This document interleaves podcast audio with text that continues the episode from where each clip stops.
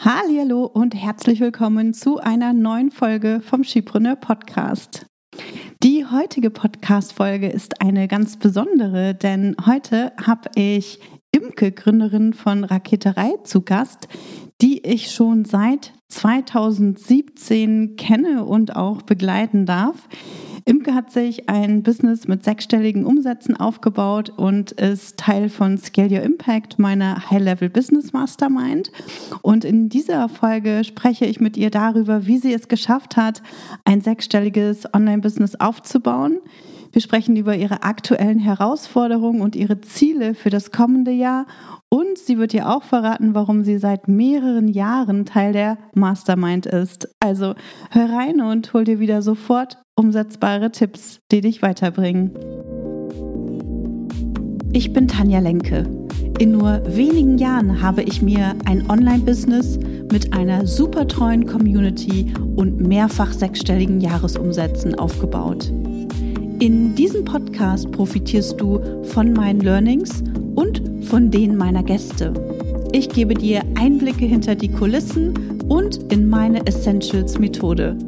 Du erfährst, wie du zur wahren Unternehmerin wirst und dir ein profitables Business aufbaust.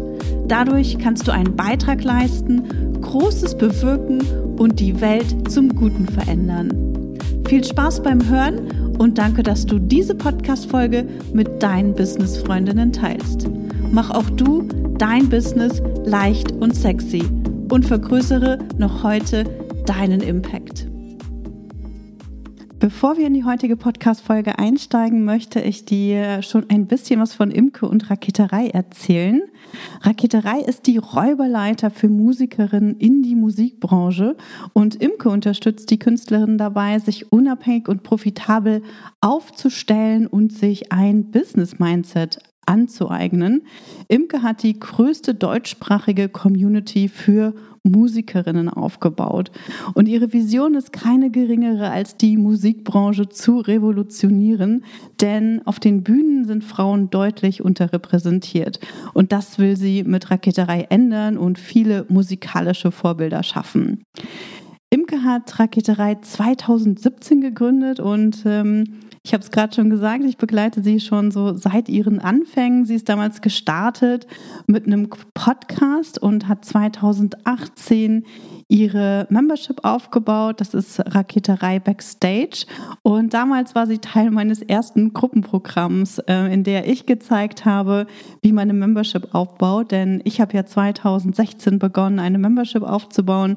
Das war damals der Skipreneur Insider Club. Und dieses Wissen habe ich dann damals weitergegeben. Und da war unter anderem Imke mit dabei. Ähm, Imke war auch Teil des Skipreneur Insider Clubs. Und seit ein paar Jahren ähm, ist sie Teil meiner High-Level Business Mastermind für sechsstellige Unternehmerinnen. Ich bin mega stolz auf Imke, ihre Erfolge und ihre Fortschritte und vor allem ihre Transformation als Person, die ich natürlich dann auch von ihren Anfängen bis heute miterlebt habe. Und deshalb freue ich mich heute total, mit Imke zu quatschen und äh, Imke hier bei mir im Podcast zu haben. Und ich hoffe, dass dir diese Podcast-Folge gefällt. Also lass uns direkt einsteigen und ich wünsche dir ganz viel Spaß mit dieser Podcast-Folge. Imke, erzähl mal, warum brennt dein Herz so sehr für Musikerinnen? Also ich glaube, die einfache Antwort wäre, weil Musik an sich das Schönste auf der Welt ist für mich ganz persönlich. Gehe einfach unfassbar gerne auf Konzerte, gehe super gerne tanzen. Die andere Antwort ist, weil Künstlerinnen Unterstützung brauchen, wenn es darum wirklich geht, okay, welche Möglichkeiten habe ich, um mit meiner Musik Geld zu verdienen? Weil es in der Musikbranche nicht ganz so offensichtlich ist. Und ähm, es ist nicht nur nicht offensichtlich in der Musikbranche, auch wenn man sich das Ausbildungssystem von KünstlerInnen anguckt, ähm, werden KünstlerInnen an der Realität im Prinzip vorbei ausgebildet. Also die lernen ihr Instrument und das ist auch super, die müssen ihre Instrumente auch sehr, sehr gut können, aber sie werden nicht auf den, auf den Arbeitsmarkt vorbereitet. Für 20 Prozent der KünstlerInnen gibt es tatsächlich nur eine Festanstellung, ähm, aber 80 Prozent müssen sich selbstständig machen und diese Fähigkeiten lernen sie nicht. Und wenn du nicht weißt, wie du dich selbstständig machen musst, was für Skill, was für ein Skillset du brauchst, dann weißt du nicht, wie du Reichweite aufbauen kannst, du weißt nicht, wie du Umsatz machen kannst. Und wenn du nicht weißt, wie du Umsatz machen kannst, dann kannst du dich nicht so richtig sichtbar machen. Und dann kommt noch was weiteres dazu, wenn wir uns dann irgendwie so die Verteilung von äh, Männern und Frauen angucken, dann sind eben Künstlerinnen auch noch unterrepräsentiert. Und all diese Beobachtungen waren am Ende der Grund, dass ich gesagt habe, okay, ich bin Music Business Professional, ich weiß aus dem Label, weil ich aus dem Labelbereich komme, wie es läuft, also gebe ich das Wissen den Künstlerinnen. Ja, super. Ich glaube, ganz viele kennen das, ähm, auch von der Selbstständigkeit, ne, dass auch viele Selbstständige denken so, oh, wie soll ich denn mit meinem, mit meiner Selbstständigkeit eigentlich Geld verdienen? Wie gewinne ich äh, KundInnen? Ähm, wie komme ich denn weiter? Welche Produkte soll ich denn eigentlich entwickeln? Und natürlich, ne, kriegen wir dieses Wissen nicht angeeignet. Umso wichtiger ist es, dass wir uns eben auch passende Expertise dazu holen, die den Markt versteht, die uns auch wirklich dabei helfen kann, ähm, vorwärts zu kommen und diese Hürden zu überwinden oder dieses äh, fehlende Wissen natürlich auch zu überwinden, das uns an der Stelle fehlt. Total, weil auch gerade Musik Musik, glaube ich, hat irgendwie auch nochmal für die Leute, die Musik machen, nochmal einen anderen Stellenwert als jemand, der irgendwie Schuhe oder Möbel herstellt. Das sind ich möchte niemandem zu nahe treten, ja, aber das sind seelenlose Produkte. Und Musik hat eine Seele. Musik, da stecken so viele Emotionen drin. Und dann zu sagen, okay, Musik ist ein Produkt, das fällt schon vielen KünstlerInnen auch schwer, das so zu formulieren. Und dann eben diese Marktmechanismen greifen zu lassen, das konterkariert ganz häufig so diese Selbstwahrnehmung, die viele KünstlerInnen auch tatsächlich haben. Mhm. Ja, total. Das kann ich total gut nachvollziehen. Und ähm, sag mal, also als wir auch 2017, 2018 angefangen haben zu arbeiten, war es bei dir ja auch noch sehr präsent, dass du gesagt hast, oh, mit Musikerinnen, oh, die, die, die sind nicht bereit, Geld auszugeben, die sind nicht bereit, äh, in ihre Karriere zu investieren. Kannst du uns da mal so ein bisschen mit hinter die Kulissen nehmen, wie sich das für dich auch entwickelt hat und ob es, ob du mittlerweile auch erkannt hast, äh, dass Musikerinnen bereit sind, in sich zu investieren? Ja. Ja, genau. also ja, genau, da muss ich tatsächlich so ein bisschen lachen, weil ich mich noch genau an diese Imke von 2017 erinnere ähm, weil ich diese Reise mit den Künstlerinnen ja genau auch jetzt erlebe, dass Künstlerinnen mir diese Sätze sagen. Genau, ich dachte damals, ähm, Künstlerinnen investieren nicht und die ersten Produkte, die ich angeboten habe, waren auch dementsprechend unfassbar günstig. Da habe ich dann erstmal gelernt, okay, eigentlich ist es egal, wie günstig man ist. Es gibt immer Leute, denen man zu teuer ist. Also erstmal ist es egal, ob ein Produkt 25 oder 55 Euro kostet.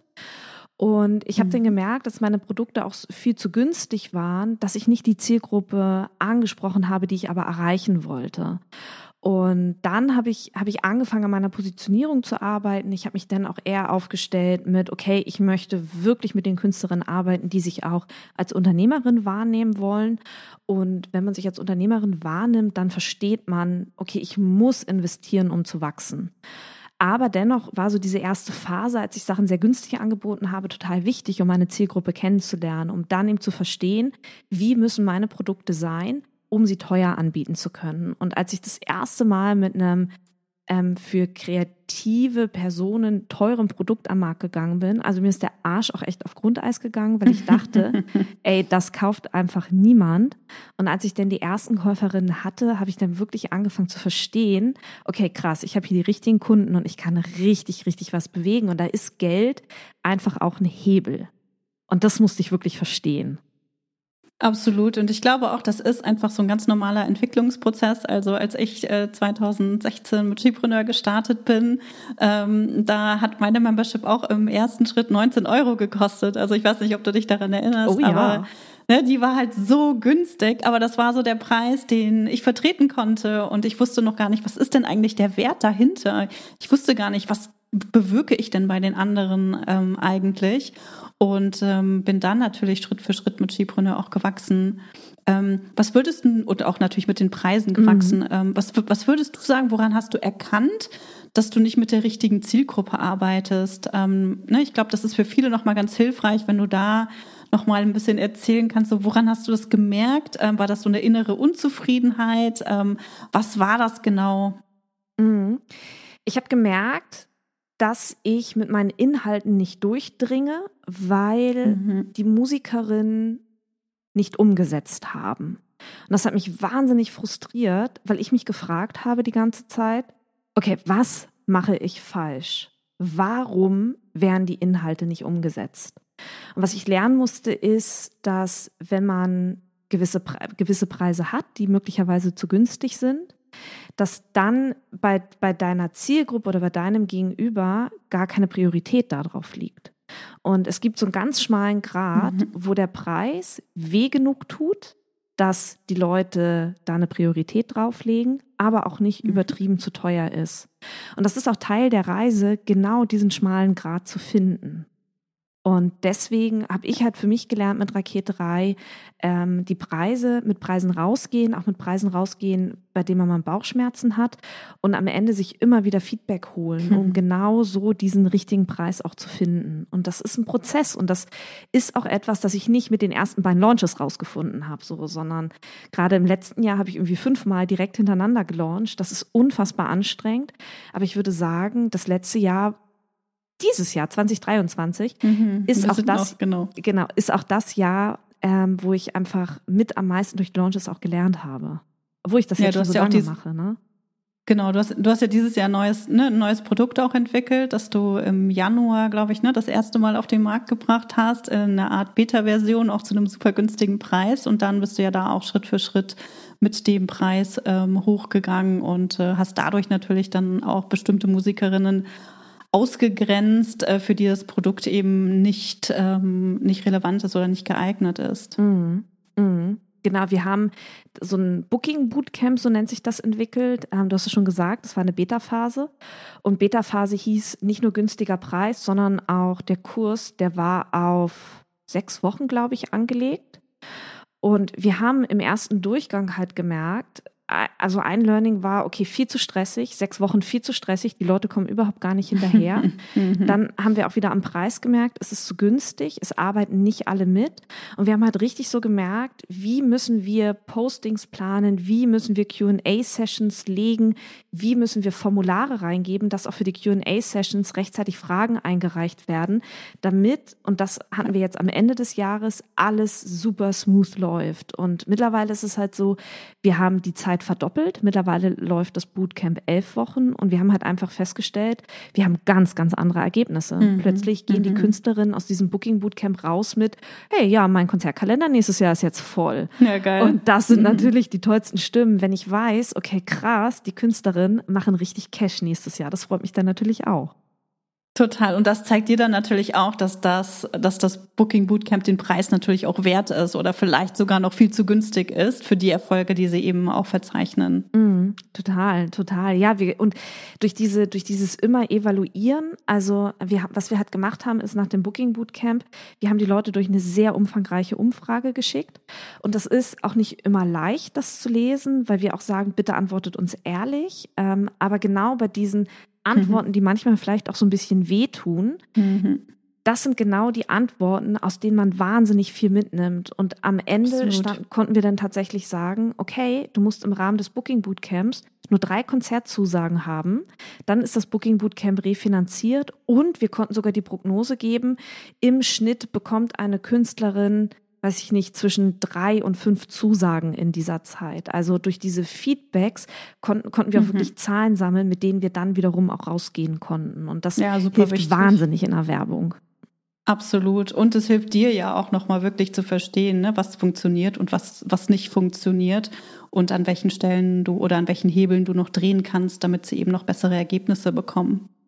Total. Du, Imke, du hast ja mittlerweile ein sechsstelliges Business auch schon seit ein paar Jahren. Ähm, was würdest du sagen, was sind denn so deine wichtigsten Phasen oder auch Meilensteine gewesen, um da hinzukommen? Also was waren so die, die Shifts in deinem Business? Wie hat es sich weiterentwickelt, dass du geschafft hast, da auch hinzukommen? Mhm. Gute Frage. Also, ich weiß noch, als wir uns damals kennengelernt haben, Tanja, das war die Membership, aber da hat die Membership schon 40 Euro gekostet, mhm. was wo ich damals mhm. schon dachte so, oh mein Gott, wie soll ich das zahlen? Schon 40 Euro, ja. Das ist ja fast so teuer wie ein Fitnessstudio, bis man dann drin steckt und checkt irgendwie, okay, was da eigentlich alles dahinter steckt. Ja, und ich hatte dich stimmt. damals mal in einer Session gefragt, Tanja, was machst du, wenn du fertig bist mit Skipreneur? Und hast du zu mir gesagt, Imke, ich werde niemals fertig sein. Und das war damals eine Antwort. Ich habe ich ja. es gar nicht gerafft, weil ich dachte so, hä, aber irgendwann sind doch alle Workbooks fertig. Hä, irgendwann, mhm. irgendwann läuft das doch alles. Bis ich verstanden habe, dass sich ein Unternehmen konstant in Iterationen bewegt. Mhm. Testen, analysieren, optimieren. Testen, analysieren, mhm. optimieren. Und ich würde sagen, das sind auch die drei ganz zentralen Phasen für mich, durch die ich immer und immer wieder durchgehe ähm, weshalb die Produkte mittlerweile so gut laufen, wie sie eben auch laufen, weshalb ähm, ich mittlerweile diesen sechsstelligen Umsatz mhm. mache. Und ähm, was für mich auch wahnsinnig wichtig war als Phase in meinem Unternehmen, ähm, ich habe ganz viel immer den Markt beobachtet, was machen die anderen Leute und habe mir immer überlegt, ähm, kann ich das bei mir integrieren? Finde ich die Idee gut? Eine ganz wichtige Phase war auch im Rahmen des Masterminds auch sich konstant auszutauschen, konstant mhm. wirklich zu reden, als eine ganz wichtige Phase, immer so in diesem, in diesem Gespräch zu bleiben.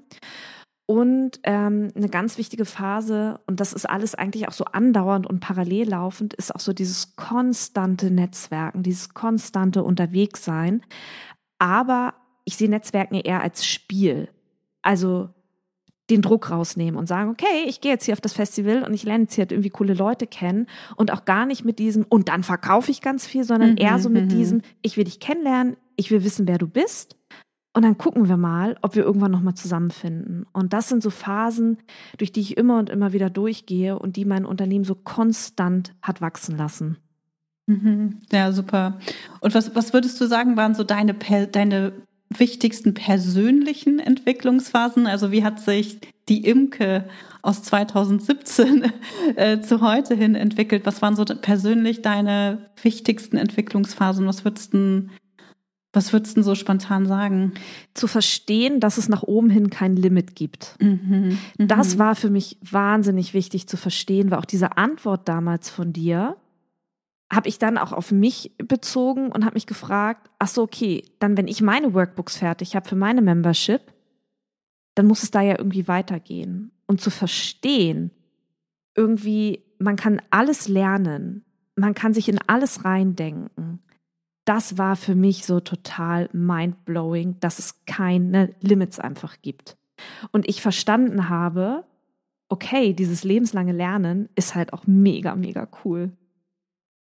Total. Also, ne, ich glaube, also wir, wir sind ja auch ein Team. Ich glaube, ich habe das schon öfter im Podcast gesagt. Also ich liebe es zu lernen, mein Team liebt es zu lernen und äh, viele meiner Kundinnen, auch viele ne, aus der Mastermind, lieben es zu lernen, sich weiterzubilden und immer wieder neue Dinge sich anzueignen.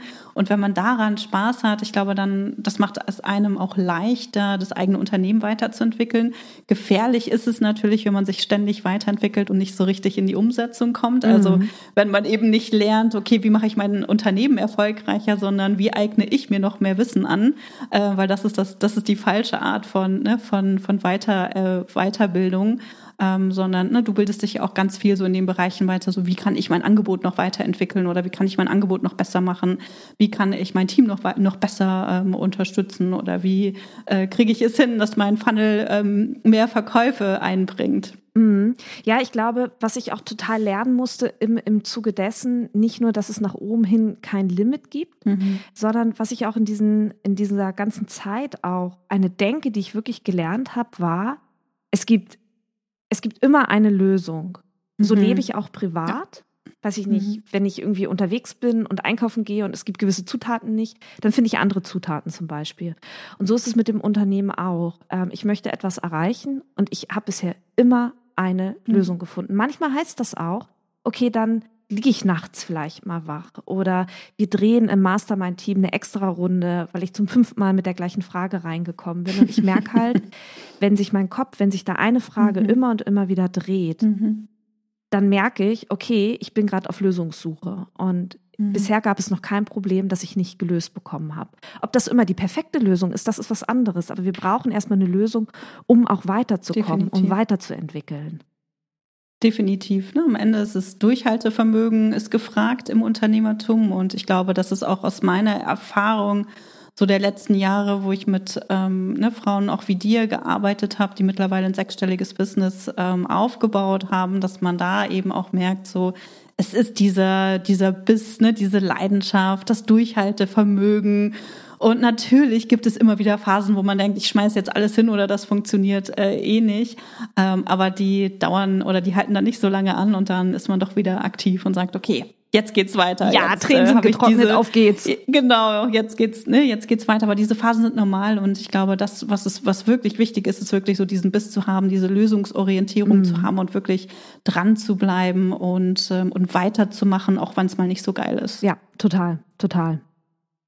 Du hast ähm, gerade schon erzählt, du hast ähm, das Booking Bootcamp und auch eine Membership. Ähm, erzähl mal, was du noch für weitere Produkte in deinem Angebot hast. Mm, ein weiteres Angebot ist mein Jahresgruppenprogramm. Da geht es, also es heißt Record Release Mentoring. Und da begleite ich eine, eine kleine Gruppe an Künstlerinnen durch den gesamten Record-Release-Prozess. Aber der fängt nicht erst an bei, wir geben das Master jetzt ins Presswerk, sondern es fängt wirklich an bei, dass wir eine Kalkulation aufstellen, um überhaupt mal ein Gefühl für Zahlen zu entwickeln. Wie viel kostet denn eigentlich so eine CD-Produktion? Und wir haben auch gerade diesen Bereich CD-Produktion, das ist ja von bis, ne? Wir können bei 15.000 Euro anfangen, wir können aber 100.000 dafür mhm. ausgeben. Ja, und mhm. überhaupt erstmal so ein Gefühl für Zahlen zu entwickeln, um dann eben auch auf der anderen Seite Wege zu finden, wie kriegen wir denn das Geld eigentlich rein? Und dann schreiben wir Förderanträge, wir machen Crowdfundings, wir gehen auf Sponsorensuche, weil mein Ansatz ist, so wenig Eigenkapital wie möglich in so ein Record Release tatsächlich auch zu stecken. Und dieser Prozess dauert ein Jahr an, weil wir ganz viel uns am Anfang mit der eigenen Identität auseinandersetzen, die ganz wichtig ist für die Positionierung. Wir setzen uns mit Zielgruppe auseinander, wir bauen Kanäle auf, Social Media wie auch den Newsletter, wir bauen die Website auf und dann geht es halt wirklich in diesen Prozess von okay, ich gehe jetzt ins Studio, ich brauche ein Kamerateam, wir, wir drehen Musikvideos und ähm, dann wirklich rein in, möchte ich Musiklabel haben, möchte ich einen Promoter, eine Promoterin an meiner Seite haben, sich wirklich auch Gedanken darüber zu machen, was für eine Art von Promotion möchte ich eigentlich haben. Und dann am Ende von diesem Jahr steht dann ganz häufig wirklich das äh, Record Release Konzert, das dann, ja, cool. das dann äh, gefeiert wird und da, da wird dann der Grundstein auch fürs Booking gelegt, weil beim Record Release Konzert, da sind ganz häufig Kamerateams dabei, die Live-Bilder einfangen, dann wird daraus das äh, Booking Video ja. gedreht und dann geht's in der nächsten Phase auch tatsächlich ins Booking. Ja, super cool. Hast du eine Erfolgsgeschichte deiner Musikerinnen für uns, ähm, die du mit uns teilen kannst? Oh, oh ich habe viele Erfolgsgeschichten. Ich bin bei meinen Musikerinnen, ich bin manchmal so sprachlos, was die erreichen. Also eine Geschichte, das ist die Simone Helle, das ist eine äh, Jazzkünstlerin aus NRW. Und Simone kam zu mir in die Membership und ähm, sie war längere Zeit raus ähm, aus privaten Gründen und hat den Wiedereinstieg in die Musikbranche gesucht. Und sie meinte zu mir, Imke, ich will eine CD produzieren, aber ich kann mir dein großes Gruppenprogramm nicht leisten. Dann habe ich ihr gesagt, kein Ding, komm in meine Membership und äh, ich unterstütze dich. Und dann haben wir halt auch eine, eine Kalkulation gemacht. Und in dieser Kalkulation stand das Wort Crowdfunding drin. Und dann meinte ich zu ihr, Crowdfunding, du musst mindestens 5000 Euro holen. Und dann meinte sie zu mir, aber ich habe überhaupt gar keine FollowerInnen. Ich werde niemals 5000 Euro bekommen. Und dann haben wir uns hingesetzt und haben eine Strategie ausgearbeitet. Und sie hat am Ende 8000 eingesammelt mit null ja, FollowerInnen. Und ich weiß noch, wie viele Sessions wir hatten, wo sie weinend vor mir saß und am Ende aber so gestrahlt hat, weil da plötzlich diese 8000 Euro waren. Oder eine andere Künstlerin von mir, die hat Chöre, die wohnt unten in Nürnberg und ein Chor sind die Die Sirenen. Und sie arrangiert Pop-Songs für diesen Chor. Das ist relativ ungewöhnlich. Und dann kam ein Ta eines Tages eine ihrer Chormitgliederinnen zu ihr und hat halt gesagt, kannst du mal von der Kunstfreiheit gedeckt von Danger Dan für uns aufbereiten. Dann hat äh, meine Künstlerin das gemacht. Und während der Chorprobe hat da jemand ein Handy drauf gehalten, hat das online gestellt und das Video ist viral gegangen. Und dieses Video oh, landete geil. bei Danger Dan und hat sich, hat sich das Management von Danger Dan bei meiner Künstlerin gemeldet und meinte, ey, ah, cool. ich stehe in Nürnberg in einer Singerhalle äh, auf der Bühne. Ich möchte, dass dein Chor von der Kunstfreiheit gedeckt mit mir zusammen singt. Geil. Und das ist, das sieht man, das findet man auch immer noch auf YouTube. Ich habe totale Gänsehaut, wenn ich meine mhm, Künstlerin mhm. mit diesem Chor, mit Danger Dan auf der Bühne sehe und denke, mega, geil, alles ja, richtig mega. gemacht. Total, ja. Und das sind ja, ne, da, da sieht man natürlich zum einen so, was für ein Impact du hast, wie viel du tatsächlich bewirken kannst mit deiner Arbeit. Und ähm, aus meiner Erfahrung merke ich immer so diese, die, die Erfolge und Fortschritte meiner Kundinnen, die geben mir auch immer wieder Kraft und Energie, wenn es mal nicht so gut läuft oder wenn man wirklich in diesen herausfordernden Phasen ähm, auch ist. Das ist bei dir wahrscheinlich ähnlich. Mm.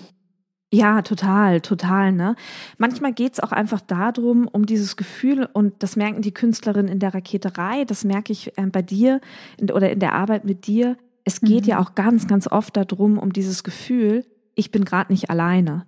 Weil wenn wir uns unseren Umkreis angucken, Familie, Bekannte, Freunde, ich gehe von aus, es ist bei mir so, es ist bei dir, Tanja, so, es wird bei unseren Kundinnen so sein, dass wir mit der Art und Weise, wie wir arbeiten, ziemlich alleine sind. Wenn ich mir meinen Umkreis Definitiv. angucke, es sind viele Festangestellte und das ist auch total in Ordnung. Wir haben einfach andere Lebensentwürfe und ich finde es einfach so wichtig, diese Gemeinschaft zu haben von Menschen, die genauso ticken, die lebenslang lernen wollen, die den Austausch wollen, die wachsen wollen im Prinzip. Total, total.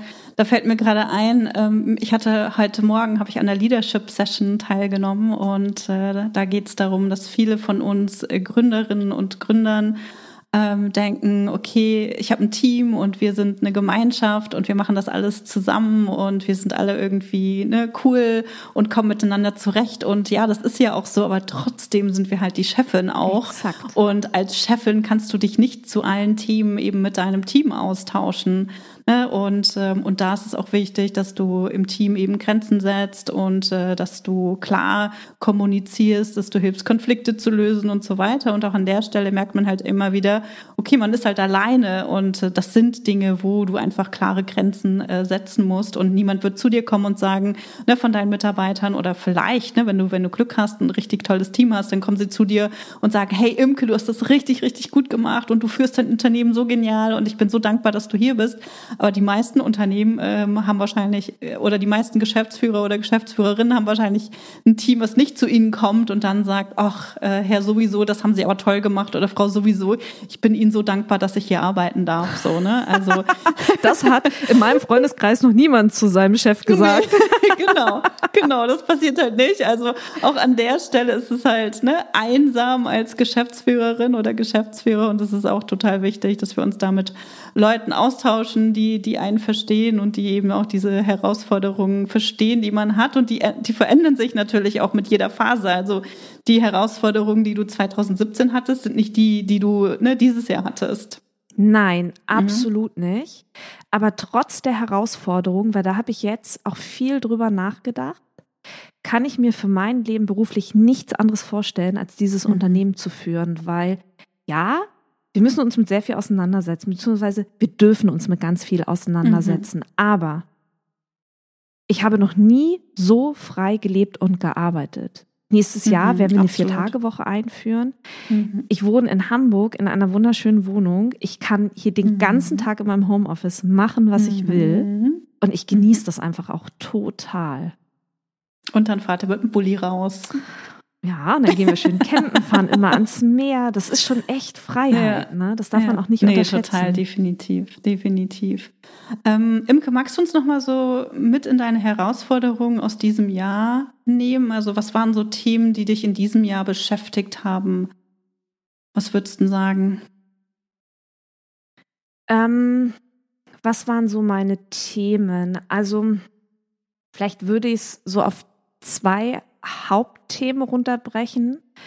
Ähm, zum einen ging es für mich in diesem Jahr, wenn es um Herausforderungen ging, vor allem um die Frage, wie kann ich mein Unternehmen stabilisieren? Mhm. Also Cashflow, Umsatz generieren, mhm. das ist wirklich immer so eine Frage, sich damit auseinanderzusetzen, wie häufig muss man launchen, wie hoch sind die Preise, ähm, wie bekommt man Reichweite drauf, also auf, auf die Dinge, die man kommunizieren möchte. Das war in diesem Jahr in jedem Fall ein großes Thema für mich. Ich glaube, so groß wie in den Jahren davor nicht. Und die andere Frage oder die andere Herausforderung, mit der ich mich in diesem Jahr sehr auseinandersetzen musste, war die Frage, wie kann ich mein Unternehmen noch mehr etablieren? Und da geht es dann wirklich um dieses Thema Reichweitenaufbau, Kooperation, Netzwerken, Medienpräsenz. Hat in diesem Jahr mit Raketerei gar nicht stattgefunden, weil diese Frage, wie kann ich mein Unternehmen stabilisieren, vorherrschender war. Aber ich weiß, okay, die Stabilität, sie kommt oder sie ist da. Und dann kann Medienpräsenz im nächsten Jahr wieder angegangen werden. Aber ich würde sagen, das waren so diese beiden Fragen, waren meine größten Herausforderungen in diesem Jahr. Mhm, super. Und was waren so deine größten Erfolge in diesem Jahr oder auch äh, gerne deine Fortschritte? Mhm. Der Launch tatsächlich vom Booking Bootcamp. Mhm. Es war mhm. eine fixe Idee. Komm, ich mache das jetzt einfach. Ich dachte nie, dass ich so einen Kurs mal launchen werde. Als ich die Videos konzipiert habe, war ich erstaunt, wie schnell die Skripte geschrieben waren, wie schnell das abgedreht war. Das hat mich wahnsinnig gefreut. Und was für einen Anklang das hat und wie schnell wir Erfolge hatten mit den Künstlerinnen. Und ich glaube, mein größter Erfolg war, die Idee von dem Raketerei Ready for Takeoff Programm. Also wirklich zu verstehen, okay, ich kann Unternehmen dafür begeistern, als Sponsor aufzutreten, mhm. um Künstlerinnen die Teilnahme an einem Programm zu ermöglichen. Und mhm. diese Idee, ja. auch Unternehmen dafür zu begeistern, Frauen in der Musikindustrie zu supporten, zu helfen, sie sichtbar zu machen und Gelder reinzugeben, das war auch als dieses Pitch-Deck, als wir auf Fuerteventura unser Retreat hatten. Ich habe drei Wochen an diesem Pitch-Deck gebastelt. Als das fertig war, habe ich das meinem Mann gezeigt und mein Mann guckt mich an und sagt, Imke, das ist der Game Changer. Und was ich dann gemacht habe, ist, ich bin in diesem Jahr, weil auch da Beta-Test, erstmal in die Low-Hanging Fruits gegangen und habe die warmen Kontakte einfach angeschrieben und da bin ich schon auf so viel Anklang gestoßen und da habe ich auch verstanden, ach krass, Umsatz machen kann ja auch total einfach sein. Mhm. Kenn deine Zielgruppe, hab dein Produkt klar, kenne die Needs, mhm. die deine Zielgruppe hat und dann, Mann, sei einfach kreativ und dann geh raus damit und Total. Ja. Total. Und ich, ich würde sogar noch ergänzen, das hast du jetzt nicht gesagt, aber ich kenne dich ja so, hab eine starke Vision und wirklich eine starke Passion für das, was du machst, weil dadurch kannst du dann eben auch mögliche Kooperationspartner ja noch, Partner ja noch mal ganz anders überzeugen. Ne? Also du stehst ja zu 100.000 Prozent dahinter und äh, kannst dadurch natürlich auch ganz anders begeistern, weil du einfach weißt, was notwendig ist und, ähm, und das eben auch total überzeugend kommunizieren und vortragen kannst. Ja, total. Und auch diese Visionsfindung, ne? auch als wir damals gestartet sind, 2017, ähm, da, da, damals dachte ich schon, ah, okay, eigentlich habe ich ja meine Vision, aber das finde ich auch so faszinierend, wie sich mit jedem Mastermind ja die Vision noch klarer wird. Und je klarer man sich ist, wie krass, also was für Auswirkungen das nach außen auch haben kann. Das finde ich mhm. wahnsinnig spannend, das auch in dieser Mastermind-Gruppe immer und immer wieder zu bewegen ähm, oder zu sehen, wie sich das auch immer wieder weiterentwickelt und noch mehr zuspitzt und noch mehr schärft. Genau, das sind halt genauso diese Prozesse, von denen du vorhin auch ne, gesprochen hast. Also die, nicht nur die Zielgruppe und die Positionierung und die Produkte entwickeln sich weiter, sondern halt das ganze Unternehmen entwickelt sich weiter und ähm, auch wir werden ja immer klarer in dem, in dem, was wir tun.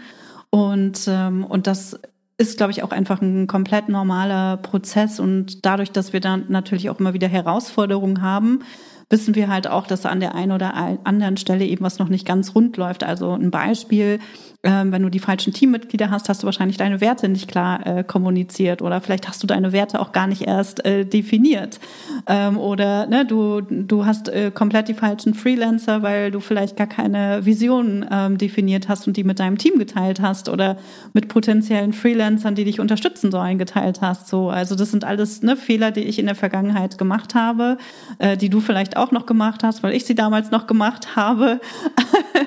Aber genau, das sind ja Sachen, aus denen man einfach total viel lernen kann. Und das sieht, da sieht man einfach wieder, wie wichtig es ist, dass man sich immer wieder weiterentwickelt, dass wir die Augen offen halten und diesen Prozess oder diesen, diesen Weg hin zum Ziel einfach genießt, weil, wie du vorhin schon gesagt hast, es gibt kein Ziel. Also wir kommen an keinem Ziel an und deswegen ist es so wichtig, dass wir diese Reise, diesen Weg dahin auch wirklich genießen. Ja, ja, total. Und auch dazu noch ergänzend, mm, was ich auch wirklich lernen musste auf dieser Reise, dass MitarbeiterInnen, die man sich ins Team holt, die sind eben nicht dafür da, um einfach nur Aufgaben abzuarbeiten. Mhm. So, darum, darum geht's nicht, dass die tatsächlich, wie du sagst, die Vision teilen müssen, um zu verstehen, mhm. wie diese Aufgaben abgearbeitet werden müssen. Und dann diese ganze Reise darf dann auch gerne mal zu einer Party werden. Also, das ist auch tatsächlich eine Sache, die ich lernen musste, so dieses Todarbeiten. Nee, das geht halt auch nicht. Wir werden eh noch unser ganzes Leben arbeiten, also lass es uns doch irgendwie so schön wie möglich dann auch gestalten. Definitiv, mhm. definitiv. Du hast in diesem Jahr ja auch einige mutige Entscheidungen getroffen. Also wir treffen ja ständig auch mutige Entscheidungen und entwickeln uns weiter.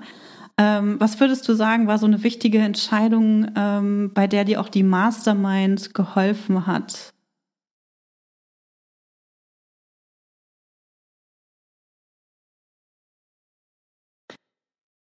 Ja. Fällt dir eine Geschichte bei mir ein, Tanja? da musste ich tatsächlich. also mir, mir, mir fällt zum Beispiel das äh, Reeperbahn-Festival ein. Oh, gutes Beispiel. Ja, genau. genau. Aha, danke dann. Äh, Gut, dass ich Fragen stelle, wo ich die Antworten schon weiß. danke, Tanja. Genau, das Reeperbahn-Festival. Ähm, wir haben auf unserem Retreat auf Fuerteventura festgestellt, im April schon, dass ich ein sehr großes Netzwerk habe und dass ich das noch viel mehr aktivieren darf und viel mehr involvieren darf. Und wir haben, ich bin hier in Hamburg, bin ich in einem Verband mit Raketerei aktiv und dieser Verband macht Lobbyarbeit für Hamburger Musikunternehmen. Und dieser Verband sorgt eben auch dafür, dass wir auf dem Reeperbahn Festival Receptions anbieten können oder, oder Showcases. Und dafür wird uns ein Club zur Verfügung gestellt und da müssen wir uns halt einkaufen. Zwei Stunden ist ein Slot immer. Und das Reeperbahn-Festival hat, wie im Zuge vieler Angebote, auch die Preise erhöht. Und dann habe ich angefragt, was der Slot jetzt kostet und der Preis hatte sich mittlerweile verdreifacht. Und da bin ich tatsächlich ins Mastermind-Team gegangen und meinte, Alter, das ist so viel Geld, soll ich das wirklich machen? Weil als mir dieser Preis am Telefon gesagt wurde, oh, ich dachte so, scheiße, für zwei Stunden lohnt sich das überhaupt? Und dann, das Erste, was ihr gesagt habt, machen machen, Imke. Und dann haben wir die nächste Mastermind-Session sofort dafür genutzt, um wiederum darüber zu reden, wie kann ich diese zwei Stunden maximal ausschöpfen. Dann bin ich in die Planung gegangen. Das war dann auch alles relativ kurzfristig, aber es war ein voller Erfolg. Nicht nur meine Reception war ein voller Erfolg, sondern ich habe mit meiner Reception habe ich auch so viel Aufsehen erregt, dass ich dann auch von PartnerInnen eingeladen wurde und wir während des Reeperbahn-Festivals segeln gegangen sind zum Netzwerken, um halt auf dem Segelschiff einfach zu netzwerken. Und da sind so viele tolle Sachen rausgekommen, wo ich sage, ey, dieser Invest hat sich alle Male gelohnt und ich werde es nächstes Jahr auf jeden Fall wieder machen. Aber das war tatsächlich ja, stimmt, das war tatsächlich eine schwierige Entscheidung, weil der Return on Invest nicht sofort sichtbar wurde. Mhm. Ja, ja, es ist halt eine Investition, wo man denkt, okay, kann ich mir die jetzt leisten? Will ich mir die ja. jetzt leisten? Zahlt das ne, auf meine Ziele ein? Ist das in der jetzigen Situation sinnvoll? Und äh, das wäre wahrscheinlich wäre es eine Entscheidung gewesen, wenn du sie alleine getroffen hättest, hättest du wahrscheinlich gesagt, hm, nee, mache ich nicht. Ja, vermutlich, vermutlich. Mir, ja, vermutlich hätte ich hm. gesagt, nee, das Geld will ich nicht ausgeben und naja, was mhm. bringt es dann? Aber dann, mhm. auch als wir da in der Mastermind-Session drüber gesprochen haben, ist mir auch wieder eingefallen, naja, ich hatte das ja vor ein paar Jahren schon mal gemacht mhm, und ich werde total. heute immer noch drauf angesprochen. Das ja. hatte ich gar nicht mehr so präsent. Das ist so im Gespräch gekommen. Ja. Und das war dann auch ja, mit dieser Impuls zu sagen, ey komm, ich mach das jetzt einfach. Ja, und das sind so Dinge, die, die auch extrem wichtig sind. Also es zählt ja nicht alles, was online ist, sondern ich glaube sogar offline zählt noch viel, viel mehr, weil wenn du diese Kontakte offline hast, dann hast du eine ganz andere Beziehung zu diesen Menschen aufgebaut, ja. als wenn du sie vielleicht irgendwie als Kontakt auf LinkedIn hast oder mit denen mal eine E-Mail ausgetauscht hast. So, das ist was ganz anderes und äh, da ist es super wichtig, dass wir uns einkaufen. Also irgendwann, ich weiß gar nicht wann das war, das muss irgendwie vielleicht 2018 oder 19 gewesen sein.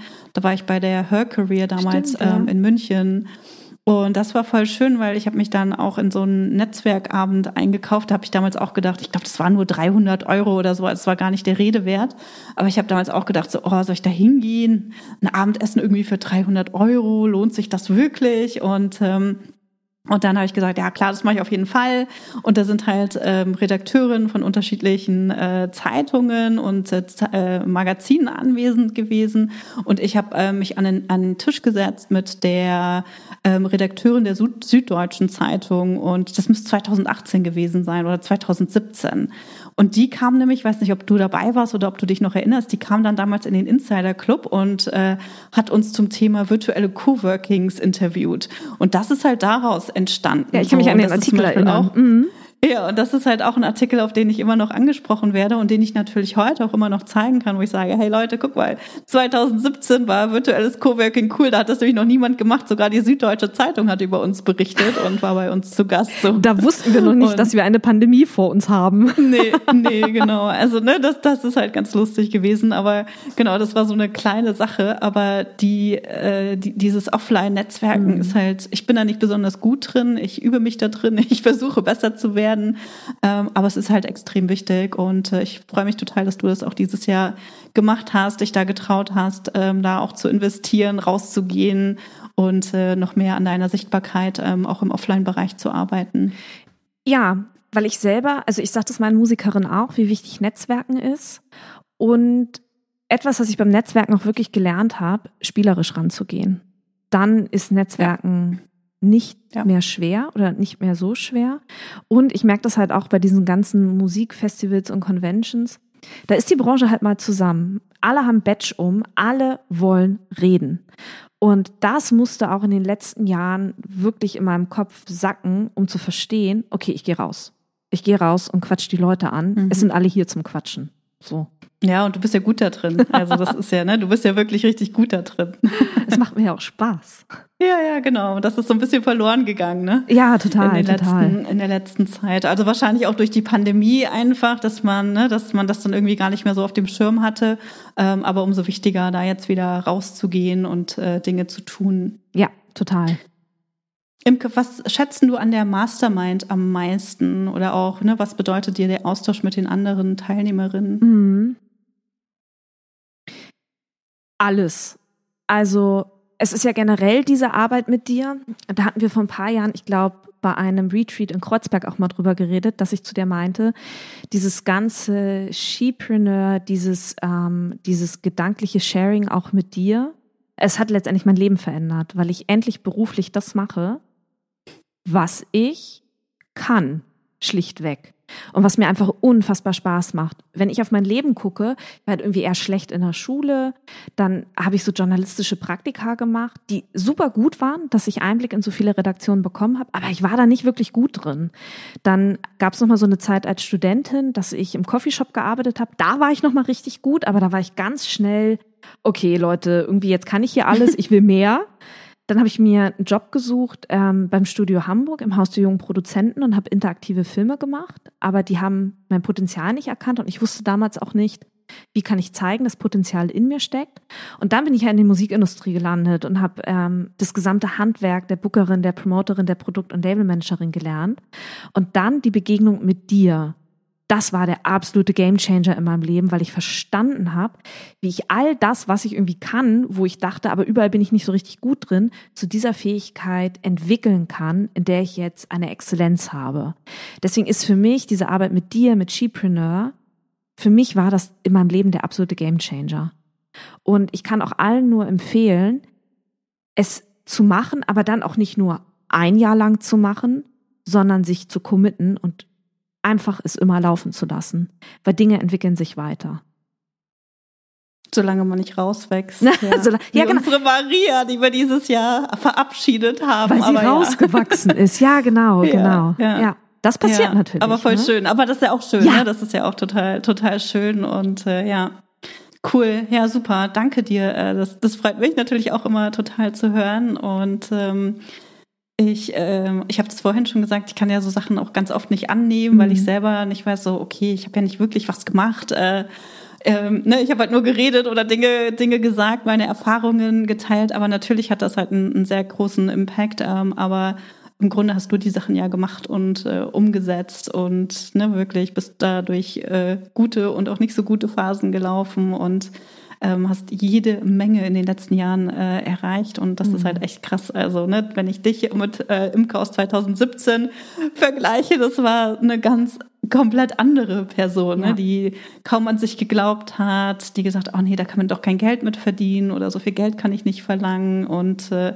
dann eben auch riesige, riesige Sprünge gemacht hat mhm. ähm, zu dem Business, wo du heute stehst. Ja, ja, deswegen, ich glaube auch, dass hätte es diese Mastermind nicht gegeben, ich hätte abgebrochen.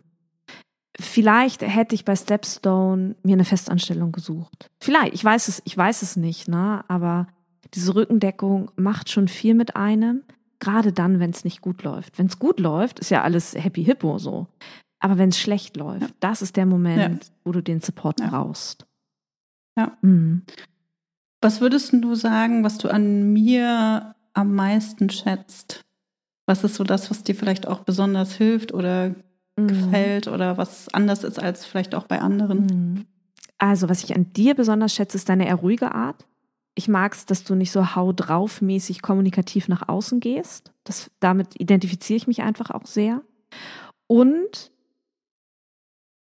dass du einfach überall dich immer mit reindenkst und du hast keine Ahnung von der Musikbranche, aber eigentlich hast du doch total die Ahnung. Einfach weil du gut das Wissen übertragen kannst und mhm. mir die Sachen immer so erklärst, dass ich es einfach sehr gut übertragen kann dann auf die Musikbranche. Ne? Also ich glaube, das ist es so. Du bist halt einfach immer gedanklich am Start. Und das ist halt wichtig. Ja, cool. Mhm. Ja, cool. Das ist auch etwas, was mir halt total wichtig ist. Ne? Das ist auch ein Grund, warum ich nicht will, dass wir so eine riesengroße Gruppe mhm sind, weil ich dann halt nicht mehr individuell begleiten kann und dann auch irgendwie das Gefühl habe, nee, ich kann jetzt meinen Beitrag nicht mehr leisten oder das ist es halt nicht mehr wert oder ähm, ich bin nicht mehr so ein, ein, Teil davon. Das ist auch irgendwie für mich halt ne, immer wieder total bereichernd. Und äh, ich mag auch, dass wir so alle diese Nähe haben mhm. und sehr eng und intensiv äh, zusammenarbeiten weil ich glaube, dass das eben am Ende auch dabei hilft, wirklich eine Veränderung, ähm, ja, oder Veränderungen hervorzubringen. Und ansonsten ist das halt eher so herausfordernd und jeder brödelt so ein bisschen vor sich selbst hin und versucht so ein paar Sachen umzusetzen und kriegt dann vielleicht mal einen Tipp, ähm, der aber gar nicht fundiert ist, weil die Person eigentlich gar nicht weiß, wie die Person tickt oder was der Person wichtig äh, ist oder wo sie in den nächsten drei oder fünf Jahren steht, was die Vision eigentlich ist. Mhm. Und äh, ja, das ist einfach eine Sache, die mir total wichtig ist. Mhm. Ja, und ich finde, wenn man sich auch gerade so diese Online-Welt anguckt, es werden man hört auch häufig so Horrorgeschichten, so. Die Gruppen ja, waren so riesig, da haben sich die Leute untereinander gecoacht. Das Hauptgesicht war nur alle fünf mhm. Monate mal kurz drin, hat zwei, drei Fragen beantwortet. Und mhm. davor hatte ich immer Angst, in sowas zu landen. Und das ist es nämlich gerade nicht. Und das war mir mhm. auch sehr, sehr wichtig. Einfach so dieses, wir arbeiten zusammen. Das mag ich halt einfach auch sehr, sehr gerne. Cool, Dankeschön. Das freut mich. Ähm, ich komme so langsam zum Schluss. Ich würde gerne von dir noch wissen, was so deine wichtigsten Ziele für das nächste Jahr sind. Also gerne ganz konkret. Ähm, was sind so deine wichtigsten Projekte? Ähm, was ist so dein, dein Umsatzziel? Oder geht es dir eher darum, ähm, deinen Umsatz stabil zu halten und mehr Gewinn zu machen? Ähm, was ist so das, was für dich im nächsten Jahr wichtig wird? Mhm. Genau, stabilisieren, Umsatz stabilisieren ist nächstes Jahr ein großes Thema wie möchte ich das machen? Also wir werden die gesamte Rakete 3 Membership werden wir umstrukturieren. Mm, Das ist so ein Thema, in welche Richtung diese Umstrukturierung geht. Da fangen wir an, in Q1 dran zu arbeiten, was genau das bedeutet. Ich möchte die Membership auch wieder für mehr Musikerinnen zugänglich machen. Das Launchen der Membership ist jetzt in 2023 ähm, sehr in den Hintergrund geraten, weil der Fokus auf dem Booking Bootcamp lag. Dann werde ich das Raketerei Ready for Takeoff Programm, werde ich auf jeden Fall weiter ausbauen, noch weitere Unternehmen und PartnerInnen mit an Bord holen und vielleicht eine weitere Gruppe im Sommer starten. Dann, was in jedem Fall ein Ziel sein wird, ist Fokus auch LinkedIn und Medienpräsenz. Also ich habe mir halt das für nächstes Jahr so überlegt, dass der, der Montag wird Teammeeting-Tag und Content-Kreationstag und Medien- und Netzwerktag. Und ich habe alle meine Kundinnen-Termine auf Dienstag, Mittwoch, Donnerstag gelegt, um das so als Kernarbeitszeit zu haben. Und ein Ziel ist auch im nächsten Jahr weniger zu arbeiten. Wir werden als gesamtes Unternehmen auf eine Vier-Tage-Woche runtergehen und freitags wird mein Tag sein mit Schwimmen gehen. Und ich wohne jetzt schon seit fast 20 Jahren in Hamburg. Ich liebe diese Stadt. Ich habe sie als Studentin sehr, sehr gut kennengelernt. Aber ich möchte den Freitag auch nutzen, um Hamburg nochmal aus der Perspektive einer Touristin wieder neu kennenzulernen Schön. und wirklich Dinge in der Stadt zu erleben, ja. Dinge zu unternehmen, wie eine Hafenrundfahrt oder ins Café gehen. Und wenn ich darauf keinen Bock habe, dann fange ich an, dem Freitag an, ein Buch zu schreiben. Ja, geil. Das sind meine Ziele für, fürs nächste Jahr. Und das Ding ist, ich habe so Bock, ich habe so Bock, nächstes Jahr einfach auch weiterzumachen und weiter an diesem Unternehmen zu arbeiten und auch diese Erfolge, die ich mit Raket 3 habe, einfach noch viel, viel mehr Musikerinnen zugänglich zu machen, weil da draußen sind immer noch so viele, die von Raket 3 nicht gehört haben und das muss sich einfach ändern. Definitiv. Sehr geil. Ich freue mich auf jeden Fall auf unsere Zusammenarbeit im nächsten Jahr ja. und äh, bin schon sehr gespannt, was für Erfolge auf uns warten und natürlich, welche Herausforderungen wir natürlich auch meistern werden im nächsten Jahr. Die ähm, werden wahrscheinlich nicht ausbleiben, aber wir wissen ja, wir gehen da immer lösungsorientiert an äh, dran und äh, freuen uns drauf. Imke, zum Schluss noch die Frage, was würdest du anderen Frauen sagen, die überlegen, Teil der Mastermind äh, zu werden? Ähm, was würdest du denen sagen? Oder wer wäre es vielleicht auch die, die, die richtige, wäre es richtig in, in der Gruppe, wäre es gut bei uns aufgehoben? Mhm.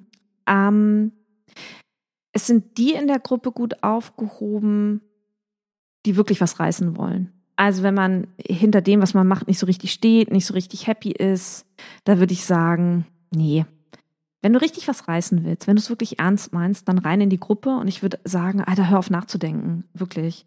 Dieses Nachdenken, ich habe ich hab ein Feedback von einer Künstlerin bekommen, die hat, die ist jetzt in, ein, in eins meiner Programme gekommen und die meinte zu mir, Imke, seit fünf Jahren beobachte ich dich.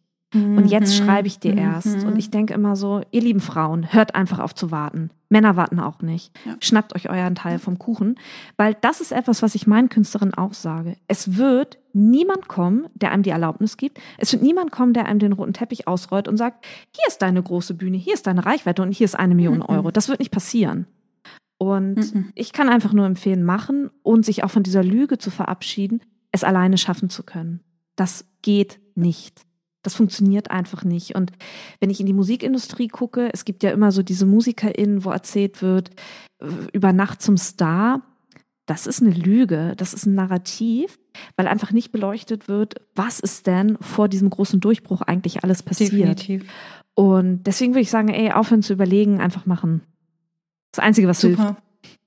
Cool, danke. Ich, also ich glaube, eine Sache, die, die, die ich auch gelernt habe in den letzten Jahren, ist wirklich auch schnell Entscheidungen zu treffen, mhm. nicht, nicht zu lange zu überlegen, denn das kostet viel zu viel Energie. Also wenn man ein gutes Bauchgefühl hat und sagt, okay, das ist genau das, was ich brauche, dann ist das super. Ähm, und dann, genau, ne, sollte man das auch machen. Wir machen eh einen Auswahlprozess. Also mir ist es total wichtig, dass die richtigen ähm, Leute mit dabei sind, Leute, die sich gegenseitig bereichern, die sehr ähnlich, äh, die, die sich auch ähnlich sind, aber trotzdem gut mhm. ergänzen. Also ähnlich von ne, den Zielen und der Leistungsbereitschaft ähm, eben auch.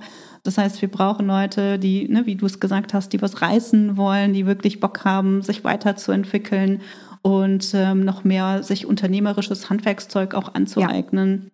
So, das ist das, was ich in den letzten Jahren eben auch extrem gelernt habe und auch weiß, dass es ohne das eben nicht geht, wenn wir ne, noch weiter ähm, so aus dem Tagesgeschäft raus wollen Und ähm, auch das werden wir nächstes Jahr eben in der Mastermind zum ersten Mal machen. Ähm, ich habe es dir schon gesagt, so im nächsten Jahr geht es halt viel mehr darum, nochmal zu gucken, wie können wir uns halt bestimmte Themen auch aneignen, mhm. zum ähm, wie führe ich mein Unternehmen strategisch, was ist dafür wichtig, also Stichwort ähm, Vision, Werte, aber auch ne, die gesamte ähm, Unternehmenskultur und Strategie, weil das etwas ist, was sich auf die Mitarbeitenden auswirkt. Mhm. Ähm, wir steigen ähm, ein in sowas wie Finanz- und Cashflow-Planung, damit wir auch wirklich wissen, wie wir unser Unternehmen ähm, stabil und sicher und ähm, natürlich auch gesund aufbauen und führen und dadurch eben auch ein stabiles ähm, Unternehmen für die, unsere Mitarbeitenden haben um, so dass wir halt viel mehr auch inhaltlich im nächsten Jahr arbeiten,